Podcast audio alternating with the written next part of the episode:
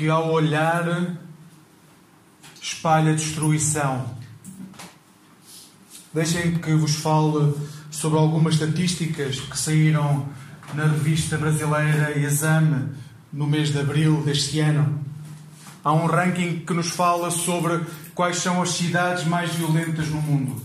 E esse ranking tem algumas uh, características específicas, só considera cidades com mais de 300 mil habitantes e não conta as cidades no qual há guerra declarada. E eles fazem todos os anos, uh, é uma associação mexicana que todos os anos lança as 50 cidades onde há mais violência no mundo. Deixem que vos mostre as 10 cidades onde há mais violência sobre a face da Terra. Pronto, desconfigurou, mas acho que dá para ver mais ou menos. Eu vou-vos dizer, tentar dizer. Tijuana, México, há 138 assassinatos por ano por cada 100 mil habitantes. Ou seja, em cada 100 mil habitantes, todos os anos, morrem 138 pessoas assassinadas.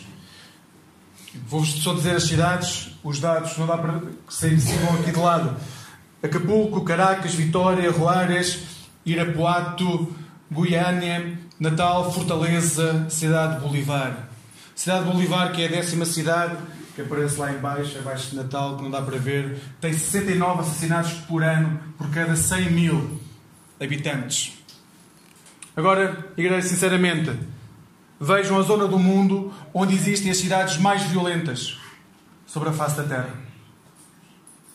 Neste ranking de 50 cidades mais violentas, destas, das 50 cidades mais violentas, 15 são mexicanas e 14 são brasileiras.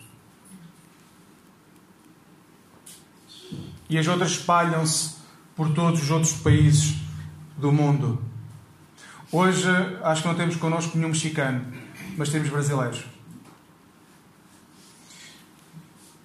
Nós temos entre nós pessoas que ou vivem nas cidades que vos vou falar agora, ou conhecem pessoas que vivem nestas cidades. Pessoas que amam, que vivem numa das 50 cidades mais violentas do mundo. É tempo de orarmos e pedirmos misericórdia para as cidades onde nós vivemos. Deixem que vos mostre quais são as 14 cidades que estão nesta lista 14 cidades brasileiras. Aqui está um bocadinho melhor. Vou-vos só dizer os nomes das cidades. Os números que estão à frente são os números de assassinatos por cada 100 mil habitantes.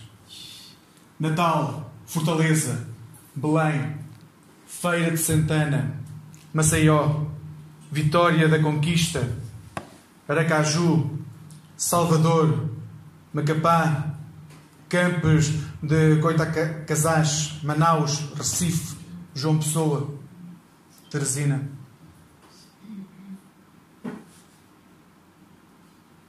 Para terem uma noção do que é que isto significa, em Portugal, a média de assassinatos por cada 100 mil habitantes é 1,2.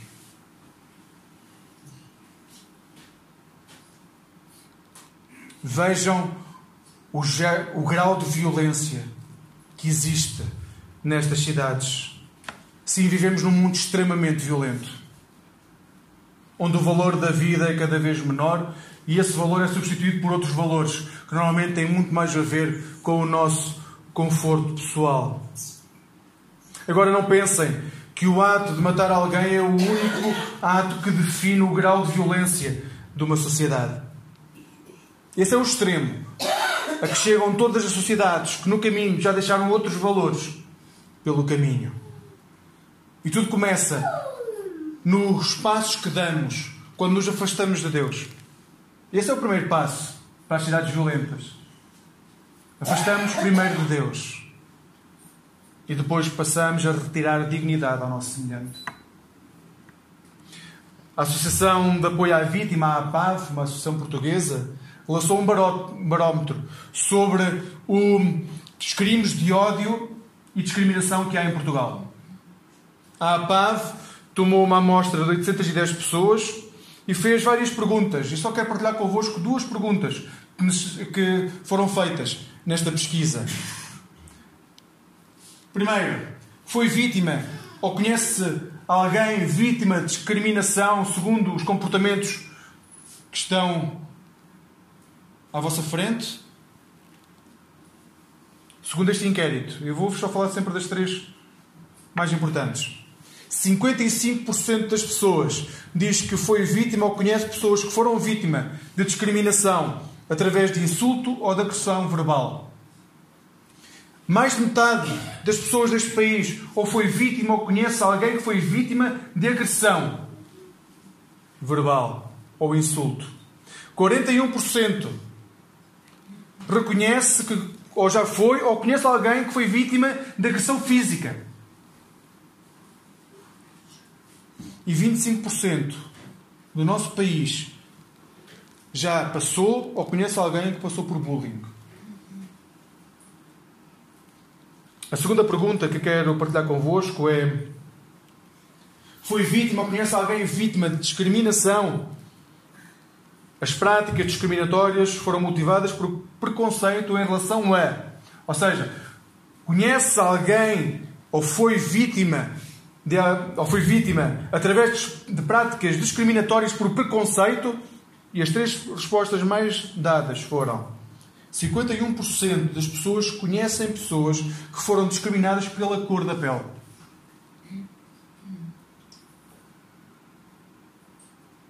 Em segundo lugar, 16%, bem distante, é a questão da nacionalidade.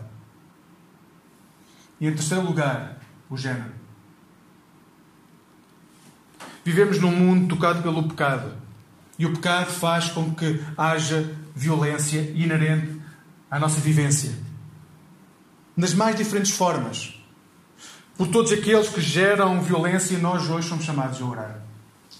Ouçam, estou a dizer, por todos aqueles que geram violência, nós hoje somos chamados a orar. Orar a pedir misericórdia para as suas vidas.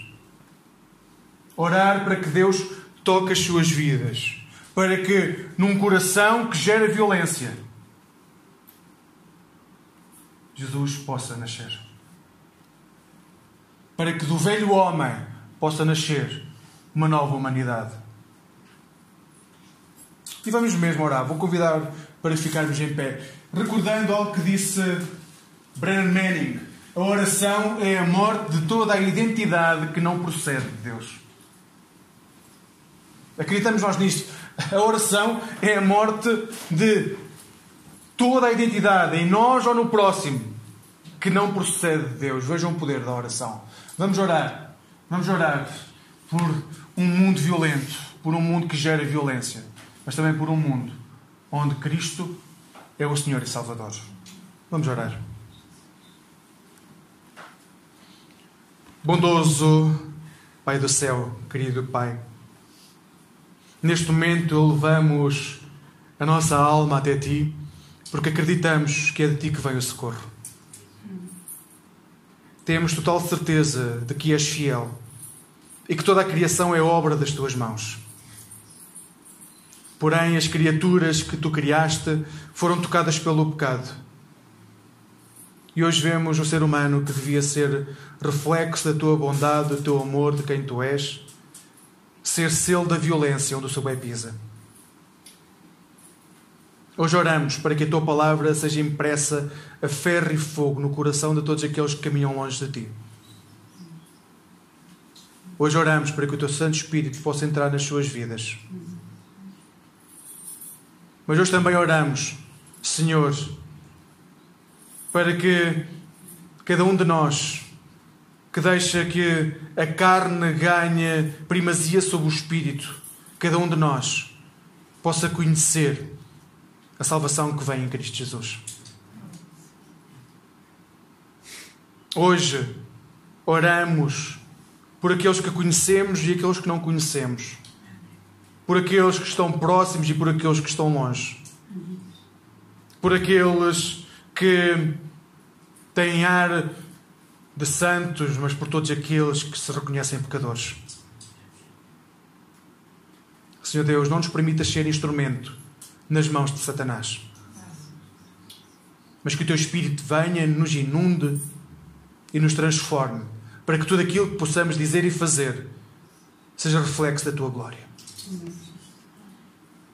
Senhor Deus, que a tua mão poderosa possa estar sobre as nossas cidades, para que onde haja opressão possa nascer a esperança, para que onde há violência, Cristo Jesus possa chegar com o seu amor. Um amor dado até ao infinito na cruz do Calvário. É no nome de Jesus que oramos. Amém. Podes sentar.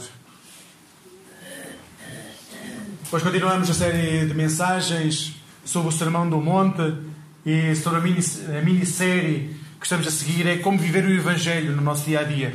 Então convido-vos a ler, a continuar a ler Mateus, Mateus 5, 21 a 26. Mateus 5, 21 a 26.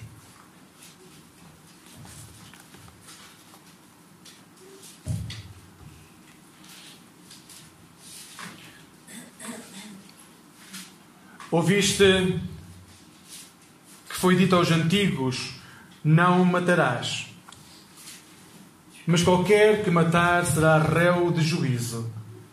Eu, porém, vos digo que qualquer que, sem motivo, se encolorizar contra o seu irmão, será réu de juízo. E qualquer que disser a seu irmão, raca, será réu no sinédrio. E qualquer que lhe disser louco, será réu do fogo do inferno. Portanto, se trouxeres a tua oferta ao altar e aí te lembrares de que teu irmão tem alguma coisa contra ti. Só continuar para poderem continuar a ler. Deixa ali diante do altar a tua oferta e vai reconciliar-te primeiro com o teu irmão e depois vem e apresenta a tua oferta. Concilia-te depressa com o teu adversário, enquanto estás no caminho com ele, para que não aconteça que o adversário te entregue ao juiz e o juiz te entregue ao oficial e te encerrem na prisão.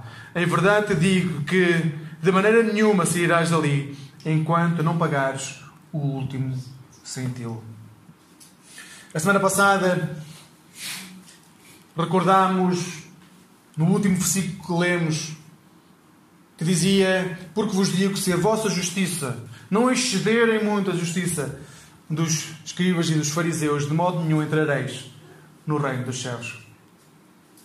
E esse é o mote que nos lança para os versículos que vêm a seguir. Se a nossa justiça não excederem muito a justiça daqueles que se acham santos, mas que não compreendem o que diz realmente o Antigo Testamento, de modo nenhum entraremos no reino dos céus. Recordem, recordem aquilo que vamos dizendo semana após semana. O problema não estava na lei. O problema esteve sempre na interpretação que as pessoas começaram a fazer da lei. O problema não está nas Escrituras. Estava na forma como as pessoas interpretavam as Escrituras. Porém, Jesus recorda: se a nossa justiça não excederem muito aquela justiça que homens e mulheres, líderes do tempo de Jesus faziam sobre o Antigo Testamento, de modo nenhum, podemos pensar em alcançar o reino dos céus. É este o ponto de partida para o texto de hoje.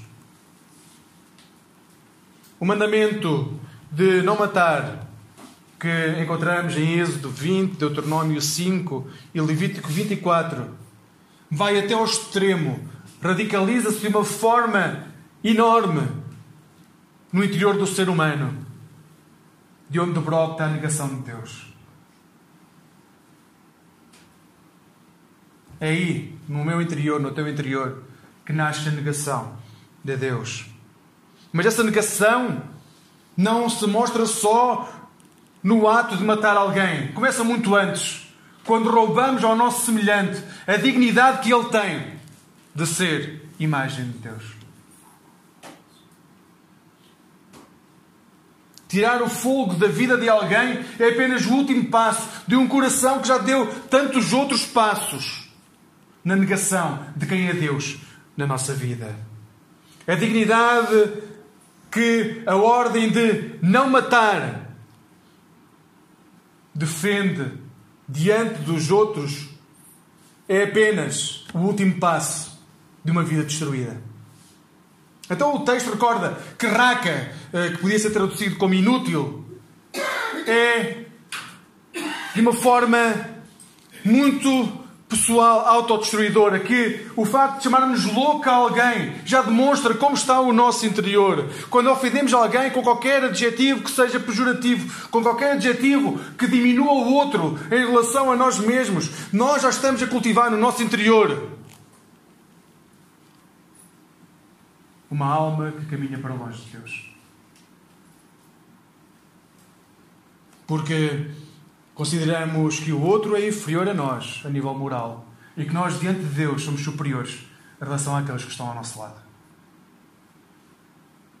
Porém, se somos filhos e filhas de Deus, sabemos que nenhum de nós tem essa capacidade. A única pessoa que tem o poder de dar e retirar a dignidade a alguém é Jesus Cristo, o Filho de Deus vivo. É nele que reconhecemos a dignidade das pessoas. E só ele tem poder para retirar essa dignidade. Então o texto recorda que quando iniciamos esse processo, quando a nossa vida inicia o processo de cultivar no nosso interior a possibilidade de denegrir o outro, diminuir o outro, através de coisas muito simples, que nós achamos quase banais, como insultar alguém verbalmente. Então o texto diz-nos que iniciamos um processo no qual à condenação para a nossa vida. Deixa-nos falar de qual, o que é que acontece a um coração que opta por esse caminho. O texto diz-nos que há três consequências para, que servem de castigo para um coração irado. Primeiro, seremos réus diante dos homens, ou no tribunal dos homens. Depois, seremos réus no tribunal da igreja. E por último, seremos réus no tribunal celestial. E vai sempre em crescendo. Primeiro seremos réus diante dos homens que têm poder para julgar segundo as suas leis. Mas depois seremos também réus no tribunal que vai julgar segundo as leis divinas. Um tribunal que é o tribunal da igreja. Mas por último, e mais importante, e mais terrível, seremos réus no tribunal celestial. E seremos réus porque tentamos ocupar o lugar de Deus com o julgamento. Igreja, isto é muito sério. Sei que desvalorizamos porque uma ofensa verbal é meramente uma ofensa verbal e nós dizemos e passados 5 minutos esquecemos. Mas é muito sério o que estamos a dizer. Às vezes nós entramos em modo mecânico e parece que não há consequências para quando agimos com ira no nosso coração. Há consequências elas são terríveis. Há consequências para os outros, mas também há consequências para nós. Cuidado com o coração que possuem. Cuidado com a vida interior que alimentam. Cuidado pela forma como se relacionam com Deus. Cuidado, porque a forma como vão tratando a vossa vida interior vai moldar o que vão dizer e o que vão fazer ao longo da vossa vida. É que quando chegamos a um ponto de alimentar a ira no nosso coração, e pode ser só flashes de ira que nos levam a denegrir a pessoa que está ao nosso lado de forma momentânea, mas se nós começamos a alimentar essa forma de viver, nós vamos achar que é justificável tratarmos as pessoas dessa forma. E não é justificável. E quando chegamos a esse ponto, em vez de sermos filhos de Deus, acabamos por ser filhos da perdição. E deixem que vos recorde o que se passou com Judas.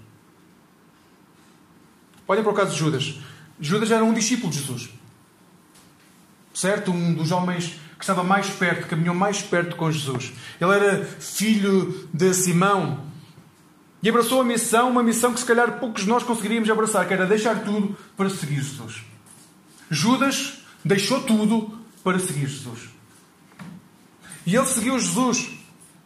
E no caminho que foi percorrendo com Jesus, ele foi escolhido como tesoureiro do grupo. Era uma pessoa a quem foi dada autoridade e que foi dada confiança. O problema é que Judas, ao caminhar com Jesus, ao longo do caminho que foi percorrendo, o seu coração nunca chegou a se humilhar para conhecer realmente quem era Jesus. Havia em si um espírito de crítica e de ganância permanente. Aquele espírito que faz com que dentro do coração humano nasçam falsos ídolos e que passemos a olhar para a nossa vida de acordo com o nosso interesse e não com a vontade de Deus. Como dizíamos na semana passada, é aquele espírito que nos faz viver à nossa maneira e não segundo a maneira que Deus tem programada para cada um de nós. Então, no exercício da atividade, ele é inclusivamente passado uh, ao longo, por exemplo, no João vai-nos dizer que ele, tem, que ele é o ladrão do grupo. João vai-nos dizer que, apesar de ele ter sido eh, chamado para ser tesoureiro, uh, o seu exercício, ele falhou no exercício. Ele passou a retirar dinheiro de forma ilícita. O dinheiro que era o dinheiro do grupo, dos discípulos. Mas, não só ele tirava de forma ilícita, quando Maria se colocou aos pés de Jesus e ungiu Jesus com um perfume caro, ele vai criticar o espírito com que Maria estava a exercer essa função. Ele não compreendia. Judas simplesmente nunca compreendeu o que era esperado. E é interessante porque os Evangelhos, logo a seguir a este relato de Judas a criticar Maria, todos os evangelhos vão colocar Judas trair Jesus. É como se fosse a gota d'água. Para Judas, terminou. Então ele vai e vende Jesus por 30 moedas de prata. E o selo dessa traição é um beijo. Irmão, nós podemos beijar-nos todas as semanas. Isso não significa que o nosso coração esteja colado ao coração de Jesus.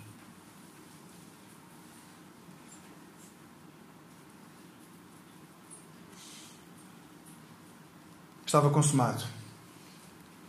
30 moedas de prata, um beijo, uma cruz.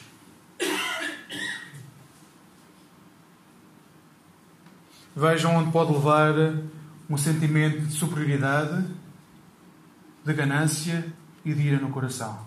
Mas não ficou por aqui. Jesus morreu, sim. Mas quando Judas soube que Jesus tinha sido morto, ele próprio não aguentou o preço da traição comprou o campo com as 30 moedas de prata e enforcou-se. O peso da culpa é tremendo e tudo começou num coração no qual foi sendo alimentada a ira, a incompreensão, o poder para poder julgar os outros. Este relato, na parte final, começou simplesmente no facto de Maria ter gasto mais do que aquilo que Judas achava que devia ter sido gasto nos pés de Jesus. Quando a nossa alma entra na noite escura, quando a nossa alma caminha para longe do Pai, levamos o nosso mundo à destruição. E acreditem, não estou a falar de forma literal, estou a falar de forma completa. Quando o nosso coração caminha para longe de Deus, nós entramos em modo de autodestruição. Fazemos coisas que não queremos, dizemos coisas que pensamos que nunca iríamos dizer. Isso é reflexo da nossa natureza. Mas isso é o nosso velho eu, é o nosso velho homem.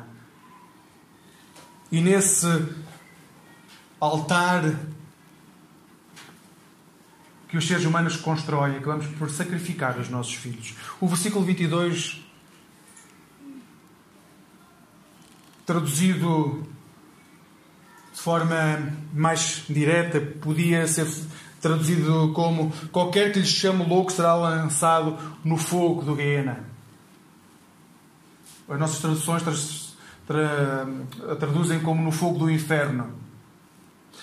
E talvez essa referência porque Gaiena era o local onde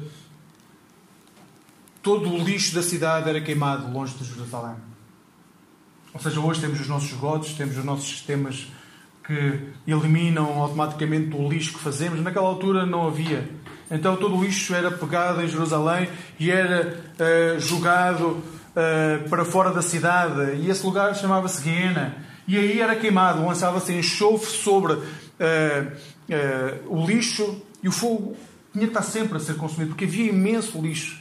A cidade era grande, então o fogo estava sempre a consumir. Mas não só o lixo era jogado lá. Os ladrões que morriam eram jogados lá. Os corpos dos animais que morriam eram jogados lá. Aquele fogo não parava de queimar. E imaginem o cheiro que saía da Guiana. Mas mais, quem conhecia a história e ao ouvir a referência à Guiana Era impossível não fugir ao facto de, originalmente, este lugar ser um lugar onde homens e mulheres sacrificavam os filhos ao deus Moloch. Sabem em troca de quê? Um filho em troca de poder. Poder para o que quer que fosse. Um filho em troca de poder. Querem poder? Sacrifiquem o vosso filho. Abandonem o que mais amam e terão poder. A troca era a vida humana pelo poder. Agora vejam, quando nós começamos a caminhar pelo trilho que nos leva a retirar dignidade à pessoa que está ao nosso lado, ao semelhante, começando com simples agressõezinhas verbais, o que estamos a fazer é trocar a vida humana por poder. Nós estamos a retirar a dignidade do nosso semelhante para aumentar o nosso poder em relação a essa pessoa. Porque quanto mais a pessoa for menor aos nossos olhos, mais poder nós teremos. Estamos a dedicar a nossa vida ao Moloch. Estamos a pegar na nossa vida e a sacrificar a nossa vida no Guiena. Estamos a pegar nos nossos filhos e ensinar que eles devem agir da mesma forma. Estamos a sacrificar os nossos filhos a falsos deuses. A deuses, a deuses que vão destruir as suas vidas. Sem eles terem sequer a possibilidade de terem conhecido uma vida diferente. É muito sério o que estamos a dizer. Às vezes achamos que é só uma questão pessoal. Hoje, na pós-modernidade, achamos que é tudo uma questão pessoal, que é tudo uma questão de escolhas pessoais. Não é. Nós estamos, com o nosso exemplo, a educar todos aqueles que vêm depois de nós. E a forma como os vamos educar vai-lhes dar ou não a possibilidade de eles terem escolha.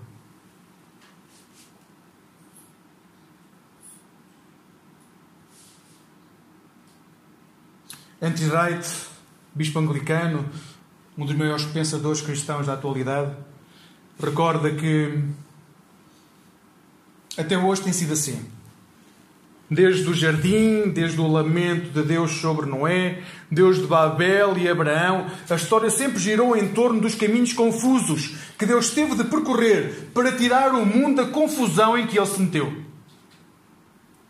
De alguma forma, que tendemos a considerar ofensiva, Deus precisa sujar os pés na lama e manchar as mãos de sangue para colocar o mundo de volta nos eixos.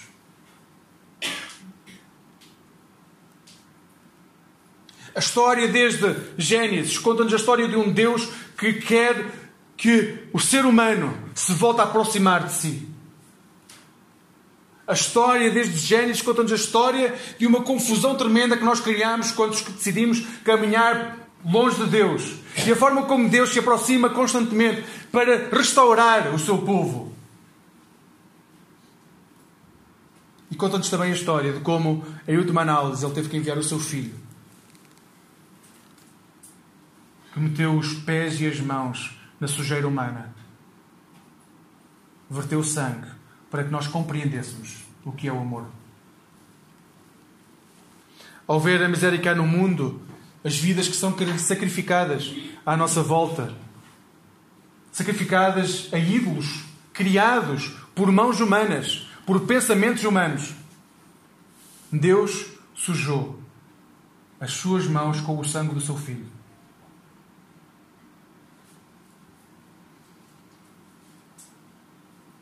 E obviamente que nós podemos achar isso ao ler esse facto como sendo um romance e não nos tocar o coração.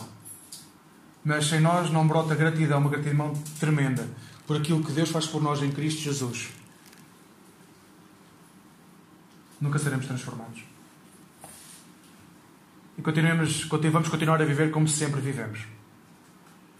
E o mundo vai continuar a gerar violência como sempre gerou. E do outro lado do mundo, porque nós achamos que é do outro lado do mundo, há pessoas que moram, mas provavelmente nesta sala conhecem pessoas que vivem nestas cidades e que enfrentam todos os dias a possibilidade de serem violentadas. E nós vamos continuar a usar a nossa palavra para ofender a pessoa que está ao nosso lado. E nesse caminho continuamos sempre a afastar-nos de Deus.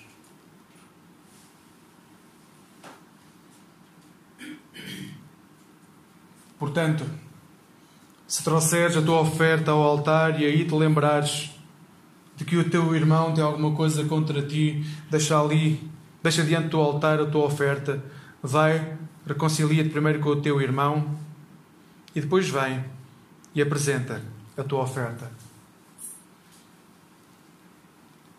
É de extrema importância quando nos aproximamos de Deus darmos início a um processo de reconciliação. Muitos de nós temos áreas da nossa, da nossa vida que simplesmente fechamos a sete chaves e que não queremos tocar.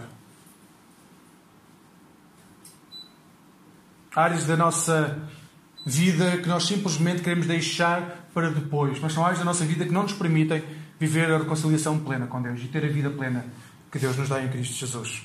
Mas o que o texto está a dizer é: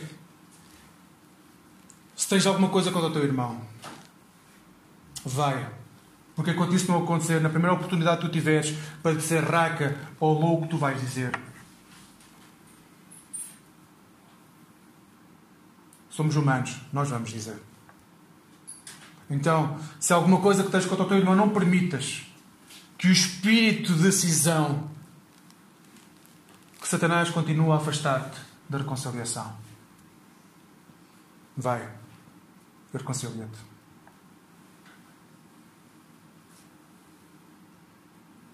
Penso que temos interpretado mal o que Jesus diz quando nos pede para tomarmos a nossa cruz e o seguir. D.A. Carson, teólogo reformado e que escreveu imensos livros, mais de 50, ele diz: Tomar a cruz não significa prosseguir com coragem, apesar do facto de teres perdido o emprego ou a esposa. Isso não é tomar a cruz. Tomar a cruz não é nós continuarmos com coragem quando perdemos alguma coisa que nos é querida. Significa que estás sob a sentença de morte, estás a carregar a haste horizontal da cruz na rua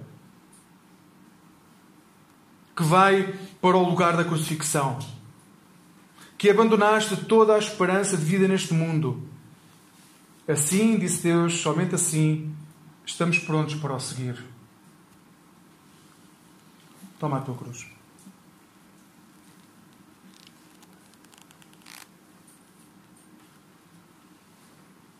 Toma a tua cruz, irmão. Toma a tua cruz, irmã. Coloca-te diante de Deus, sabendo que se tens gira no teu coração, ela te vai destruir. Não há uma hipótese. Se tens mágoa no teu coração, que deixes que se transforme em ela vai destruir-te. Toma a tua cruz. Diante de Cristo. Reconhece aquilo que Ele já fez por ti. E que sem Ele não, simplesmente não tens forma de viver neste mundo. Podes sobreviver, podes chegar ao final dos teus dias, mas nunca vais ter a vida plena que Jesus te dá. Toma a tua cruz. Toma a tua cruz, abandona.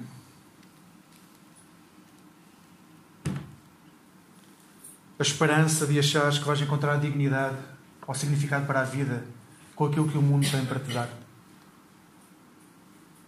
Não procures neste mundo algo que só Deus te pode dar. Não procures com as tuas mãos aquilo que só as mãos furadas de Cristo te podem dar. Não procures na vida dos outros aquilo que o último suspiro da vida de Cristo te deu.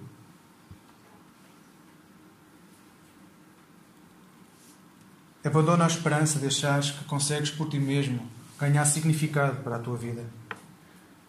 Quando chegares a esse ponto, vai reconciliar-te com o teu irmão. Vai reconciliar-te com o teu semelhante. Vai reconciliar-te com a pessoa que não consegues perdoar. Mas vai reconciliar-te. Vai, reconcilia-te, porque o facto de alguém te ter magoado não torna menor o pecado que há em ti de não o fazeres. Não torna menor o pecado que há em ti de continuar a alimentar a ira vai e reconcilia-te. Esta semana vi um documentário que me chocou profundamente sobre os imigrantes que estão a entrar nos Estados Unidos através da América Central.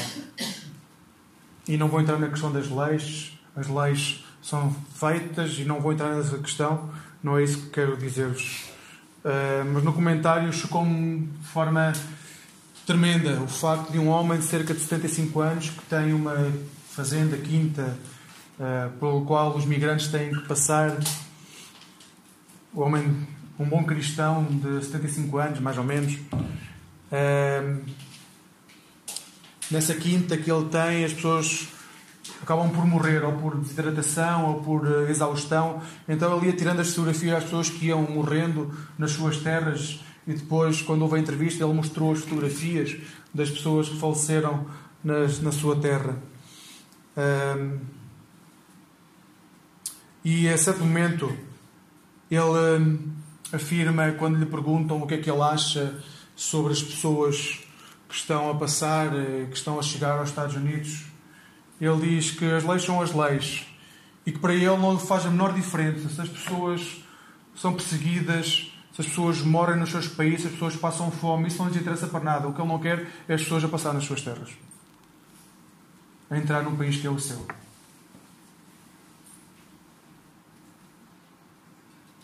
É isso que faz alimentar a ira no coração. Tornamos insensíveis à vida dos outros. Concordo com ele, leis são leis, mas no coração do cristão nunca pode haver falta de misericórdia. Nunca. Se dentro da igreja não há misericórdia, não esperem encontrar misericórdia fora da igreja. Se dentro da igreja não há um coração puro diante de Deus, não esperem que as pessoas que nos lideram nas cidades, nos países onde estamos, vão fazer isso. Não esperem que as pessoas de fora da igreja atuem da forma como as pessoas da igreja devem atuar. Vivendo com misericórdia e com fé. Sendo exemplos de Cristo. É isso que faz uma ira alimentada ao longo de anos na alma do ser humano. E este claramente tem um extremo. Mas como tratamos nós os nossos filhos? como tratamos os nossos irmãos, como tratamos os nossos pais, como tratamos as pessoas com quem trabalhamos, como tratamos as pessoas com quem convivemos, como tratamos os nossos vizinhos e como tratamos as pessoas de quem gostamos menos. Quando optamos pelo caminho no qual se torna quase normal dizer, pá, não sejas estúpido. Ou tu és um totó. Ou o meu patrão é um inútil. Ou quando dizemos são uma cambada de loucos. Tenho certeza que no vosso coração não estão a germinar a possibilidade da pessoa que está à vossa frente ser moralmente inferior a vocês?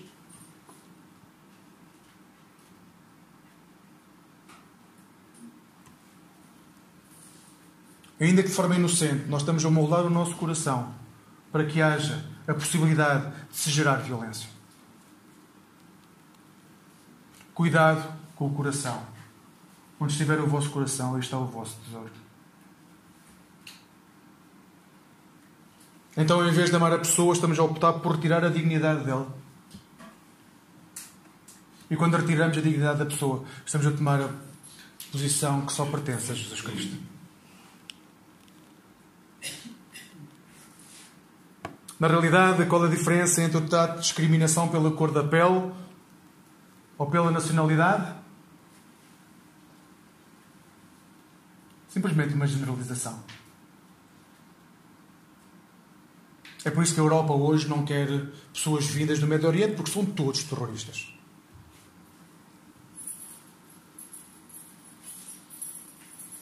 É por isso que durante muito tempo não se queria, uh, por exemplo, em Espanha, pessoas vindas da América Latina porque vinham retirar o trabalho.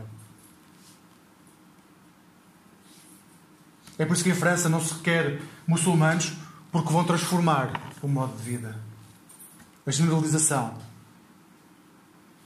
E se a sociedade pode fazer isso, um cristão não pode. Um cristão é chamado a amar cada um daqueles com quem nos cruzamos. E nem por um momento no nosso coração pode sair o pensamento que tal pessoa é inútil, louca, estúpida, ignorante, o que quer que seja.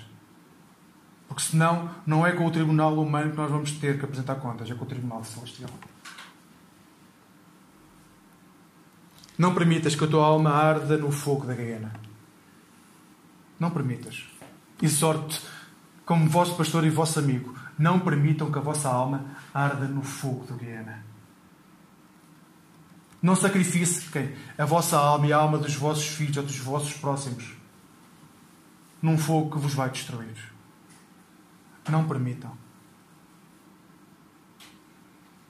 Não permitam que sejam completamente incinerados e desapareçam e que a memória se varra. Não permitam. De forma consciente, procurem estar perto de Jesus, caminhar com Jesus. E onde há ira ou mago no vosso coração, que haja amor e misericórdia. Não deixes que a ira te leve à morte, como levou Judas. Não permitas que a ira te molde como moldou o coração deste americano de 75 anos. Não permitas chegar a esse ponto. Tu és um filho e uma filha de Deus. Seja em Portugal, no Brasil, nos Estados Unidos, na Rússia, no Paquistão, na Austrália, tu és um filho e uma filha de Deus. Não permitas que a tua identidade desapareça simplesmente porque deixaste que a tentação e a dúvida entrassem no teu coração através das palavras com as quais tratas as pessoas que estão ao teu lado. Não se esqueçam, somos coerdeiros de todas as promessas que Deus fez em Cristo Jesus. Vivam segundo essa identidade. Vivam segundo essa identidade. Possamos dar honra e glória ao nosso Deus com a nossa vida. Amém.